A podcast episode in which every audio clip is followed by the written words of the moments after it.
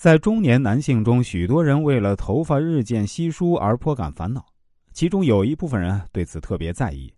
有时候他们会说：“让你感到目眩，对此我实在是对不住啊。”在照相的时候呢，他们会提醒摄影师说：“要注意晕光作用啊，借以自我解嘲。”这其实就是第一类型的暴露行为。他们的言行显然是自我暴露心理所引起的。这一类的人在表面上对自己头发的稀疏并不介意，其实多半是在内心有着十分严重的自卑感。那如果第三者对他们的玩笑话予以搭腔，说“你的头实在秃得好漂亮呀”，或者说“啊，像你这样理发时多轻松”，这将是很不适合的。虽然他这么说，但并不是以轻松心情说出来。因此，我们可以认定。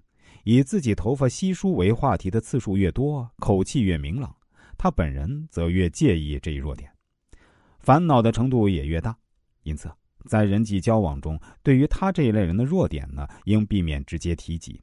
这不仅是基本的礼貌，也是彼此间良好关系能维持长久的起码准则。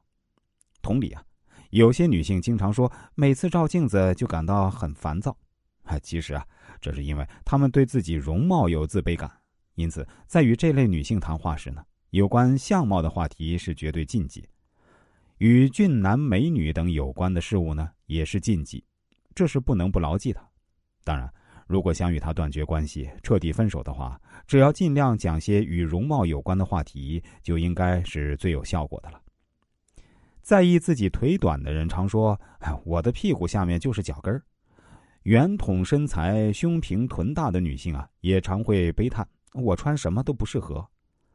有关身体弱点的自我暴露言行啊，经常可见。我们尤其如何自我描述，就可知道他对这一弱点的烦恼达到什么程度。我讨厌人多的场合啊，我个性容易紧张，在众人面前会发抖。常说这类话的人呢，在其潜意识里啊，或许真的讨厌人群，或在众人面前会发抖，但是。如果进一步探讨其深层心理，多半可发现，在其意识里啊，会认为自己缺少社交性格。换言之，就是将潜在的自卑感与不安，以另一种方式暴露于讲话中。